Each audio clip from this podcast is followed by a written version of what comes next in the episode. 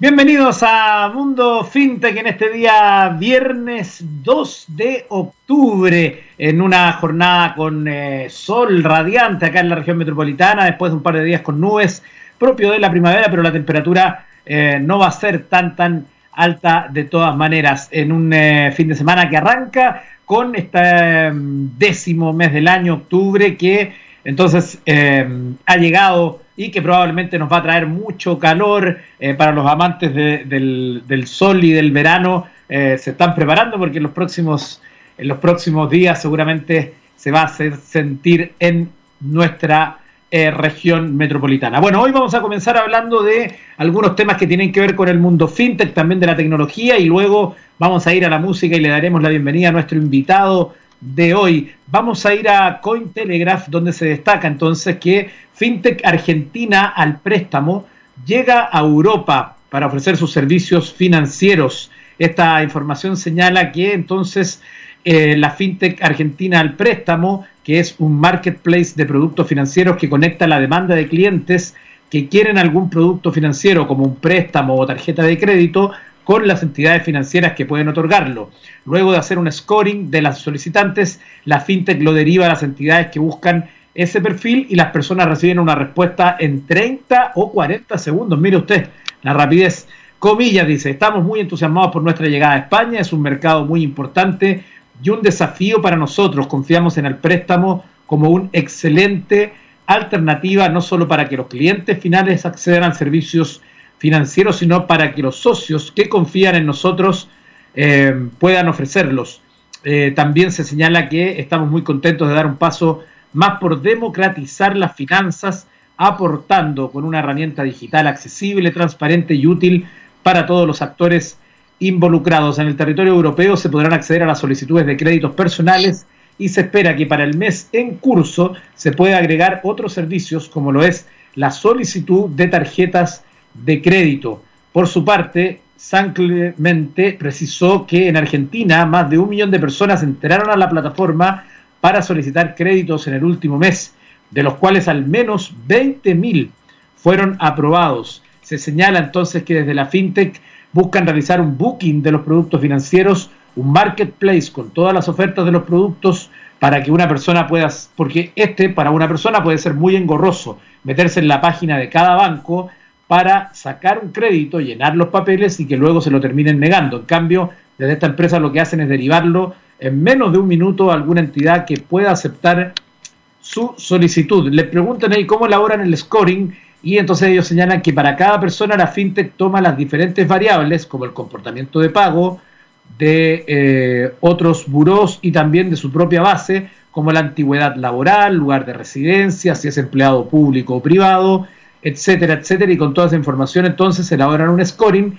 y proceden a derivar a la persona a la entidad financiera que busca ese target. En definitiva, desde hace tres años la plataforma conecta personas que necesitan un préstamo con financieras, lenders y bancos que quieren otorgarlo, ofreciendo así una amplia oferta de servicios que se adapta a las necesidades de sus clientes en tan solo un clic. Lleva adelante una estrategia multicanal con foco en tecnología e innovación, dice esta noticia entonces que estábamos eh, leyendo hoy de Coin Telegraph. Y otra de las informaciones que viene del mundo fintech en esta jornada de día viernes tiene que ver con Visa, que se alía con habilitadora de programas fintech para expandir los pagos digitales Visa anunció esta alianza de cinco años con la compañía mexicana Cacao, conocida por ser una habilitadora de empresas fintech para América Latina y el Caribe. La alianza apoyará la expansión de las operaciones de cacao en mercados claves de la región, habilitando a empresas fintech de todos los tamaños para ofrecer las capacidades de Visa, impulsar la innovación y acelerar la salida al mercado con soluciones financieras y, pagos digitales. Em, también se señala Visa será el socio preferido de Cacao para establecer las operaciones en toda América Latina, el Caribe, Colombia, Chile, Costa Rica, República Dominicana, Panamá, Perú. Son los primeros países donde Cacao tiene previsto extender sus operaciones. Ahí entonces tiene usted la llegada de una fintech a nuestro país. Cacao ofrece una solución completa e integrada que permite a las empresas fintech acelerar sus esfuerzos de salir al mercado de tarjetas de crédito, débitos y prepagadas soportadas por la plataforma segura, confiable y escalable de Cacao. Al aprovechar la alianza de Cacao y Visa, las empresas fintech se pueden enfocar en desarrollar, implementar y hacer crecer sus programas de tarjetas sin tener que preocuparse de la complejidad, el costo o el tiempo necesarios para establecer procesos y capacidades internas para la emisión de tarjetas. La trayectoria y la experiencia de Cacao habilitando programas de tarjetas para fintechs, esto es todo tipo, en todo tipo, beneficiará a todo el ecosistema, desde empresas en fases tempranas hasta multinacionales. Ahí está entonces esta información, estas dos primeras del mundo fintech que vienen hasta nuestro capítulo de hoy. Pero también vamos a revisar algunas informaciones que vienen del mundo de la tecnología y em, allí queremos destacar algo que es siempre una molestia para las personas porque es una especie de, em, de empuje obligado a modificar y a renovar los equipos. Y claro, porque cuando hablamos del caso de WhatsApp estamos hablando de algo que es prioritario hoy en el uso de las personas, no es algo que uno puede decir, ya no importa, si WhatsApp no tengo WhatsApp no me importa. No, porque hoy día es nuestra principal forma de comunicarnos. Por lo tanto, em, esta información que trae Firewire y que aparece todos los años, habla de ahora los celulares que no van a poder usar WhatsApp en el 2021. Esto por la obsolescencia tecnológica y porque evidentemente hay una industria que le interesa y que se siga eh, dinamizando y que se sigan renovando los equipos. Esto, entonces, este anuncio señala que a partir del 2021 van a dejar de funcionar o comenzarán a presentar fallas en dispositivos Android y también con sistema operativo iOS. Dentro de esta lista hay que resaltar que, algunos de estos celulares eh, dejará de funcionar por completo, mientras que en otros seguirá funcionando pero con algunas fallas. En el caso del sistema operativo Android, los celulares que van a dejar de tener o dejar de funcionar de manera óptima con WhatsApp son el Samsung Galaxy S2, el Motorola Droid Razr, LG Optimus Black y HTC Desire. Eso eh, se recomienda utilizar en móvil Android desde la versión 4.0.3.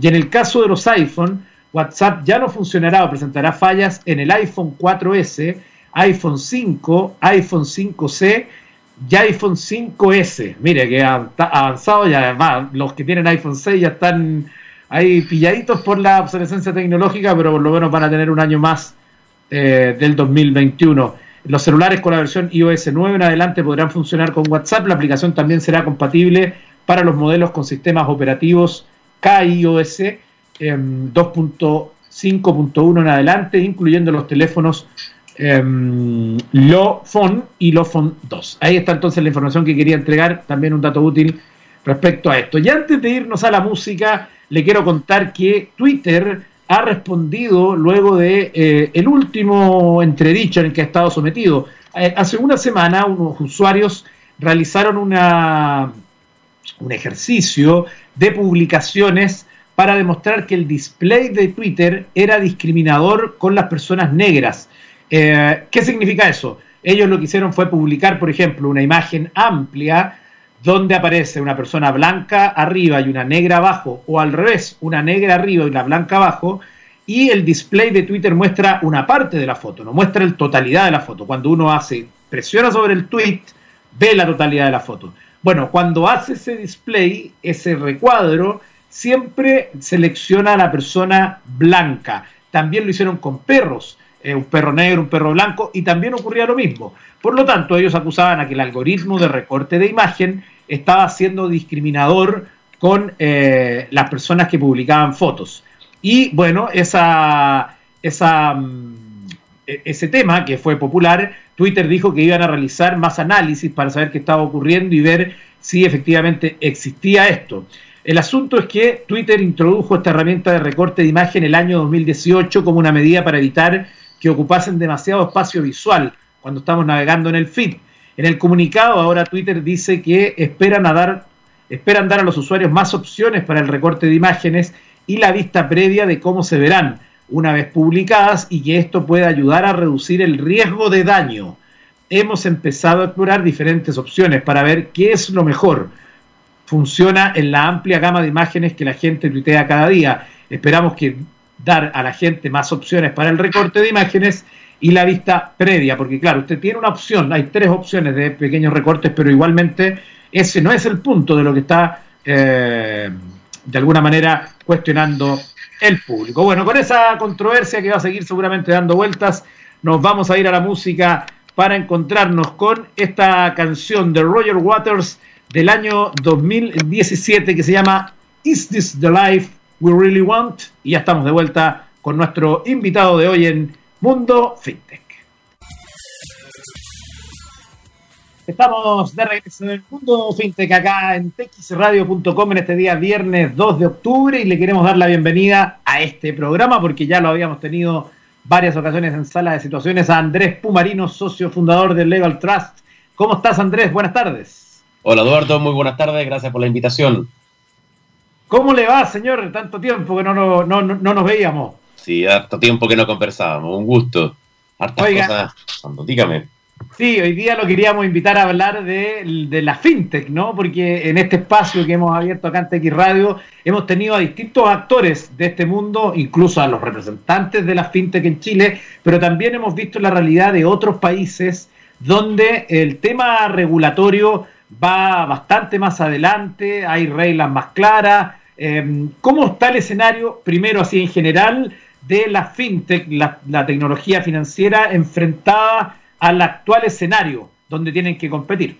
Bueno, realmente creo que todavía estamos al debe desde el punto de vista de una regulación en materia de fintech. El regulador del sector financiero, bancario, que es la Comisión para el Mercado Financiero, ha estado generando un conjunto de acciones, pero esto no va a tener, eh, no termina allí. Se necesita también una ley, una ley fintech, que incluso la misma asociación gremial de FinTech anda impulsando, pero claro, efectivamente el tema de la pandemia ha sido algo que ha impedido focalizarse en estos temas de proyección, porque son temas de negocio que están creciendo. Hay que pensar que la ventaja que tiene el FinTech es que expande oportunidades de negocio para las pymes fundamentalmente, hoy más que nunca en el momento de contracción económica, te permite también diversificar el ahorro financiero de las personas, mejora la inclusión financiera y también permite de una mejor competencia al mercado financiero.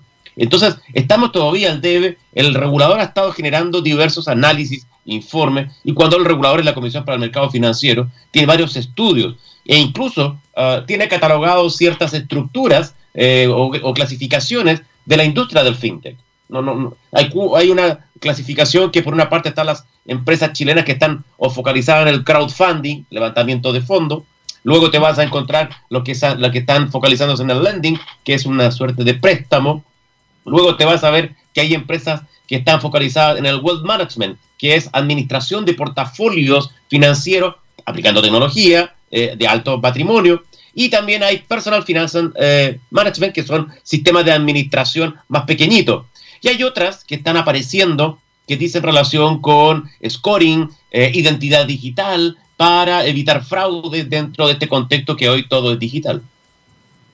Claro, efectivamente. Eh, hay una, por ejemplo, esta semana acá en este mismo espacio entrevistábamos a una de las fintech chilenas, no me acuerdo cuál eh, específicamente, pero que nos mencionaba, por ejemplo, que a ellos les habría gustado, por ejemplo, ser parte de la portabilidad financiera, que habría mejorado incluso aún más la competitividad para que los usuarios sean los que se benefician, pero que eh, no fue aceptado por eh, quienes regulan esto y por lo tanto uno mirando, yo desde, desde esta tribuna y como he podido ir conociendo cada vez más el tema del mundo fintech, uno ve lo que pasa, por ejemplo, en México, lo que pasa en Europa y evidentemente que aquí hay una demora con intención o no de avanzar en algo que es bastante evidente que va a beneficiar a las personas.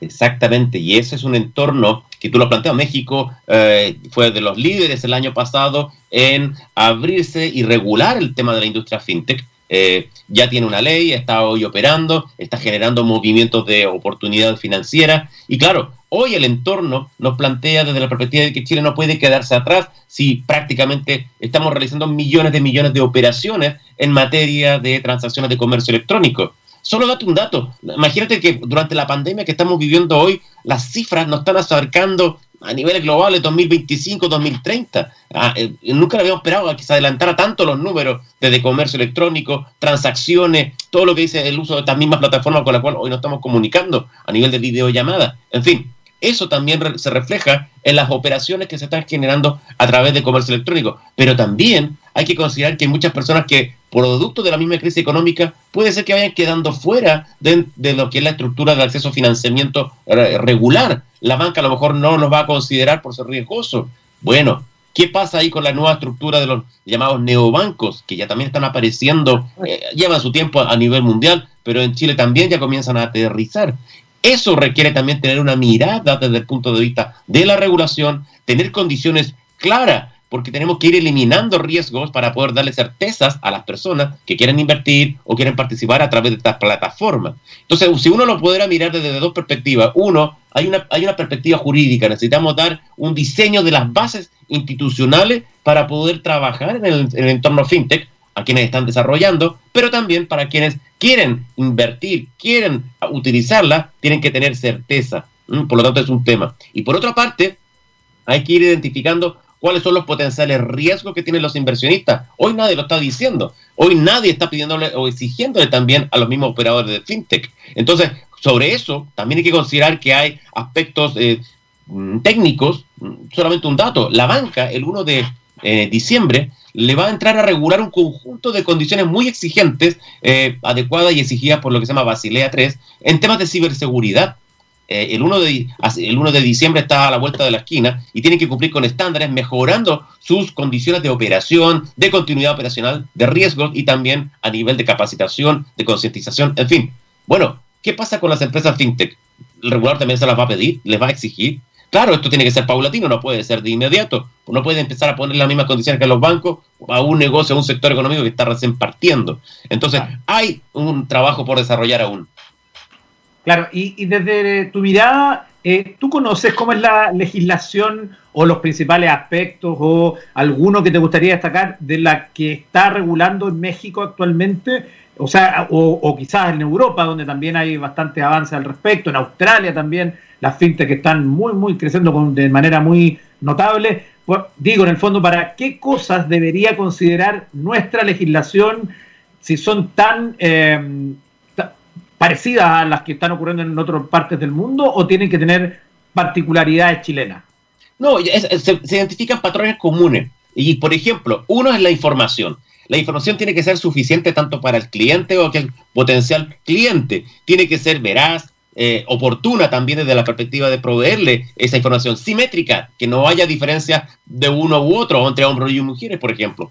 Eh, dos, hay que ver el tema también del riesgo operacional a los que están dando el servicio. Tenemos que ver que la gestión del riesgo es un tema relevante, la confidencialidad de la información, todo lo que dice relación con los eh, fraudes que también hay que evitar, porque también pueden estas plataformas prestarse para algún tipo de situaciones de esta naturaleza. Otro tema es la solvencia. ¿Qué pasa respecto del capital? ¿Qué pasa respecto del endeudamiento que tienen las empresas que presentan este escenario? Y la liquidez. Entonces, ahí hay un conjunto de exigencias que comienzan a aparecer. Garantías, registro, información, la acreditación veraz que cumpla con ciertas condiciones, la gestión del riesgo eh, y la solvencia y liquidez son patrones comunes que se van repitiendo dependiendo de los marcos normativos. Y eso va a venir a través de un mandato que le da esta facultad a operar, por ejemplo, en un cambio del modelo regulatorio que tenemos hoy. Hoy el, mayor regulador de nuestro país se llama Comisión para el Mercado Financiero. Regula a la banca, ex super de banco, regula a la ex super de valores de seguro, la SBS, eh, y por lo tanto agrupa un ecosistema bastante amplio. Y se está buscando, o sea, algunos están proponiendo que el modelo actual de esta CMF, de este mercado de regulación, entre también al ecosistema de fintech, pero entre mm, no de manera inmediata, sino que escalonado. Eh, esto incluso lo ha propuesto en algunas presentaciones el mismo regulador, la necesidad de que sea proporcional y gradual el escalamiento al ingreso de la, eh, de la regulación a la fintech. Porque claro, son empresas muy nuevas que están apareciendo, algunas están en la categoría de startups, otras están eh, tomando cada vez mayor vuelo, incluso saliendo de Chile y algunas ya están instalándose en, México. y, en ese sentido, porque mira, acá hemos entrevistado a diversos eh, operadores del mundo fintech. Eh, y esta semana y la anterior tuvimos a unos que comenzaron en el 2010, 2012, o sea, fueron de los primeros que partieron. Y, en el fondo, la pregunta que uno se hace es, de manera, del punto de vista regulatorio, ¿qué pueden y qué no pueden hacer ellos hoy cuando no existe una ley fintech? Eh, perdona que te lo pregunte así como tan básico, pero es que me parece que es relevante porque son actores que están en el mercado, aunque tengan pequeños eh, públicos objetivos por ahora y que están creciendo evidentemente, pero uno es la pregunta que se hace inmediatamente, entonces, ¿quién regula esto o con qué se regulan? Claro, el, punto es que eh, ellos, por ejemplo, no pueden realizar ninguna operación hoy que sea eh, similar a la que realiza un banco. De eso están completamente excluidos. Eh, caen en una situación de, legal, de ilegalidad y, por tanto, arriesgan sanciones que están establecidas en la Ley General de Banco.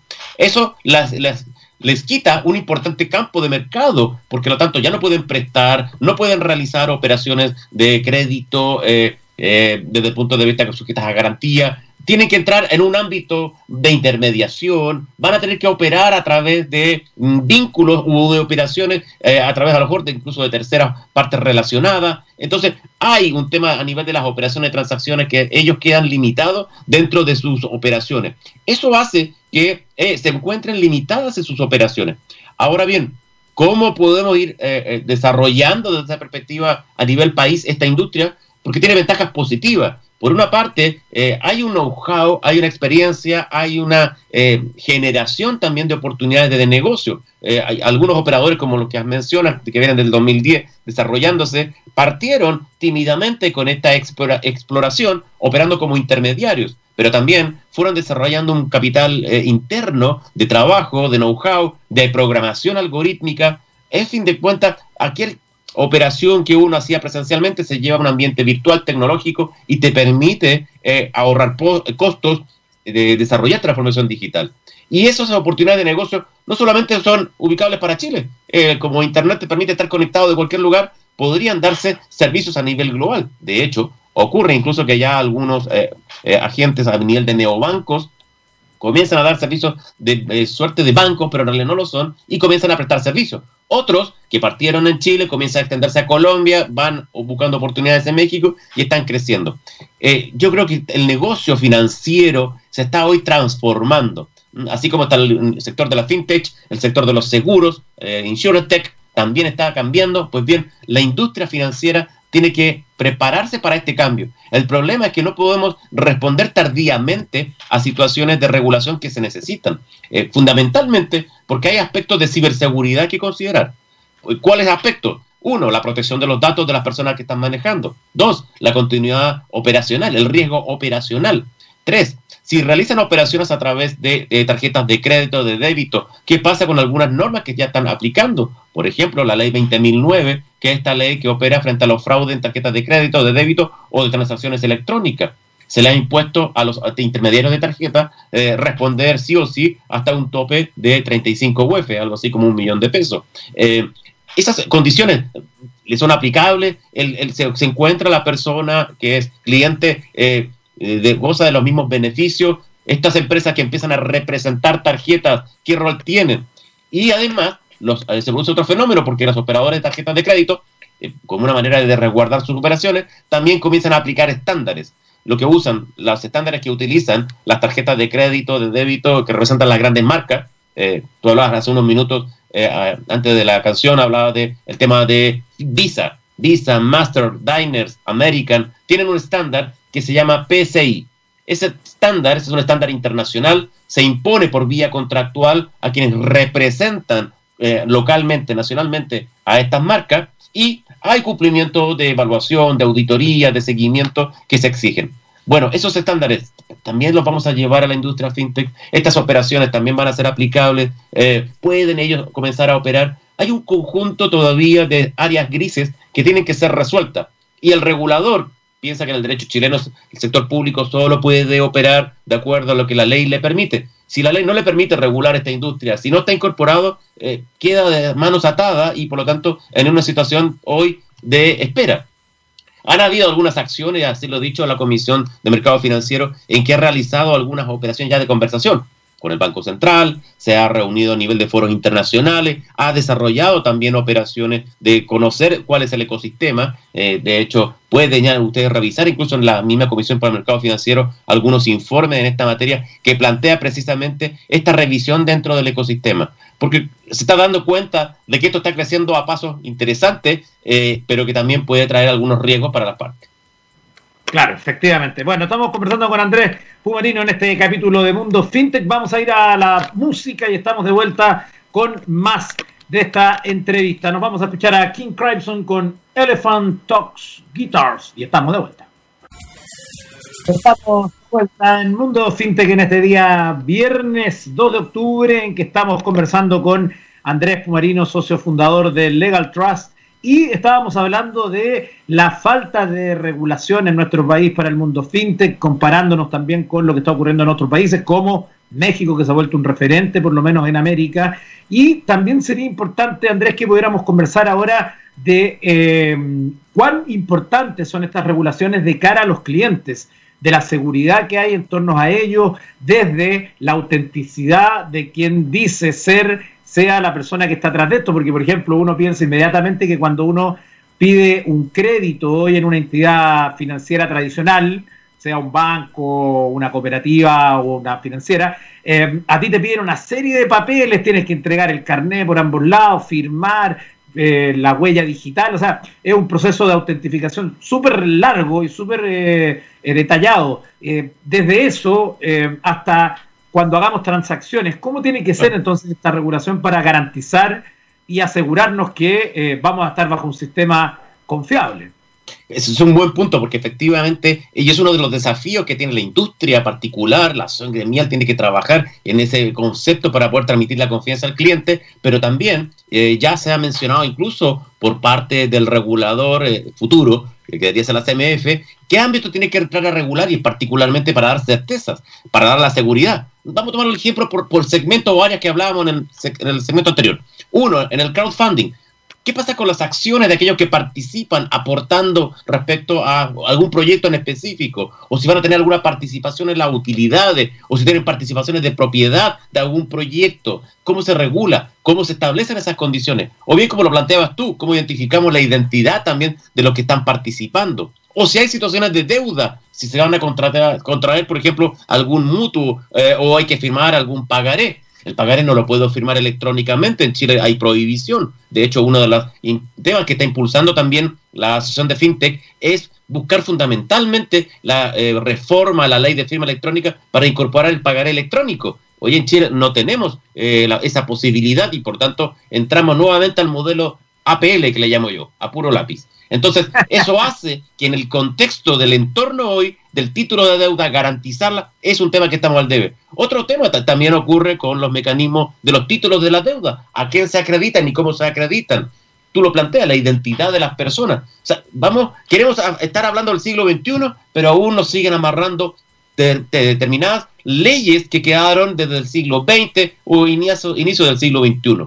Eh, a otros aspectos, Respecto, por ejemplo, si hay transacciones eh, de compra y venta a lo mejor de acciones, ¿qué pasa con los instrumentos financieros?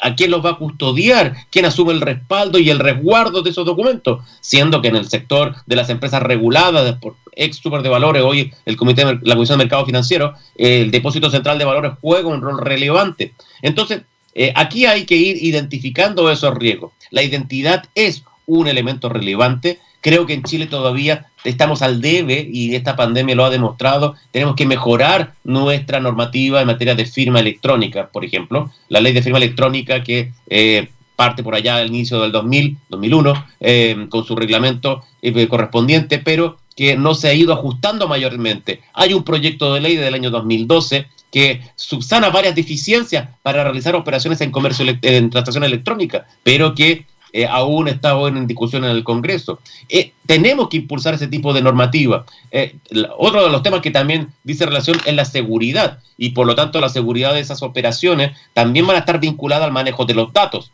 Chile todavía sigue discutiendo, lo hemos hablado en otras sesiones, tema de protección de datos. También desde el punto de vista de la confianza que el cliente busca de estos intermediarios, que sean clientes eh, perdón, que sean operadores que cuente confianza, con respaldo, hay que interiorizarse, eh, hay que ver muy bien los porcentajes de utilidad, a lo mejor de algún proyecto o inversión que estoy desarrollando, que nos llame atención, grandes volúmenes de, de, retorno de utilidades, cuando regla general no debiera ser así. Ese tipo de situaciones hay que ir ponderándola caso a caso para revisar el impacto real que uno tiene como cliente y obviamente no caer en una situación irregular. Perfecto. Andrés Pumarino, gracias por este contacto con Mundo FinTech, socio fundador de Legal Trust. Siempre ahí muy atento a los temas legales y también de la tecnología, un cruce que cada vez va a ser más importante con nuestro mundo que vivimos y donde cada vez vamos a tener más relación con la tecnología. Así que muchas gracias Andrés, nos volveremos seguro a contactar en, en un próximo programa. Encantado. Muchas gracias, Eduardo. Un solamente comentario. En mi blog, pumarino.cl, hemos dejado ahí algunos posts que les van a interesar. Muchas gracias. Perfecto, ahí está la invitación entonces, pumarino.cl para seguir profundizando en estos temas. Muchas gracias, Andrés, que tenga un gran fin de semana. Igualmente, gracias, Eduardo. Buenas tardes. Bueno, en los minutos finales de Mundo FinTech simplemente le quiero contar un par de noticias que eh, llaman la atención y que tienen que ver con el Apple Watch, este reloj inteligente de Apple que eh, está teniendo o estaría provocando consultas médicas innecesarias. Eh, la historia la tiene hoy Gizmodo y habla justamente entonces que uno de los puntos fuertes de tener un smartwatch son las métricas de salud que nos pueden mostrar. Puede resultar muy útil conocer cosas como la calidad de nuestro sueño, nuestro nivel de estrés o nuestra saturación de oxígeno. Pero hay ocasiones en las que este tipo de mediciones pueden provocar visitas innecesarias al médico como han mostrado un nuevo estudio publicado esta semana por la Clínica Mayo. Según explica su autora, Heather Heaton, el estudio mostró que este tipo de dispositivos de monitorización acabó provocando que ciertas personas acudiesen a realizarse un chequeo, pese a que en la mayoría de los casos se demostrase inútil. Este tipo de visitas podría conllevar a la larga a un gasto innecesario de tiempo y recursos sanitarios, Heaton buscó historias clínicas en las que hubiesen mencionado el término Apple Watch entre diciembre del 2018 y abril del 2019. En esos seis meses descubrió que 264 pacientes habían acudido porque las lecturas de su Apple Watch marcaban que tenían un ritmo cardíaco preocupante. De este grupo de pacientes, 41 mencionaron que el reloj les había mostrado explícitamente una alerta al respecto. La mitad de esos pacientes ya habían sido diagnosticados en el pasado de algún tipo de afección cardíaca y aproximadamente dos tercios de ellos sufrían algún tipo de síntoma, sobre todo de dolor de pecho y de cabeza. Aparte de la lectura anormal de su ritmo cardíaco, de todos los pacientes que acudieron a la consulta, solo 30 llegaron a recibir algún tipo de diagnóstico cardíaco, lo que representa el apenas 11,4% y los médicos acabaron por concluir que el resto de las, eh, de las alertas probablemente se tratasen de eh, falsos positivos. Ahí está entonces la información que eh, trae hoy Gizmodo en español y que llama la atención porque es cada vez más común, y esto aquí tampoco es para demonizar a Apple Watch, es cada vez más común hoy en día ver a personas que utilizan relojes inteligentes como una extensión del teléfono y porque justamente sus sensores permiten justamente monitorear eh, una serie de elementos que entonces nos permiten, por ejemplo, saber nuestros latidos por minuto en, el, en tiempo real y así saber si estamos agitados o no, si estamos logrando una mejor performance, si estamos haciendo deporte, eh, una serie de cuestiones que em, llaman por lo menos la atención. Con esa noticia llegamos al final de este capítulo de eh, Mundo FinTech acá en texradio.com. Recuerde que estamos cada lunes, miércoles y viernes de 3 a 4 de la tarde. Usted nos puede escuchar on demand también, hablando de tecnología financiera, algo que llegó para quedarse y que en Chile estamos nosotros siendo pioneros respecto a estos temas que se están comenzando a salir de los eh, grupos donde son eh, relevantes, pero que cada vez van a ir permeando más a la población, más a las distintas empresas, más pymes, y por lo tanto nosotros estamos tratando de brindar esa educación respecto a estos temas fundamentales. Nos vamos a despedir hoy con buena música del año 1980 de Su con la banda alemana Scorpions. Nos vemos la próxima semana y sigan la sintonía de txradio.com.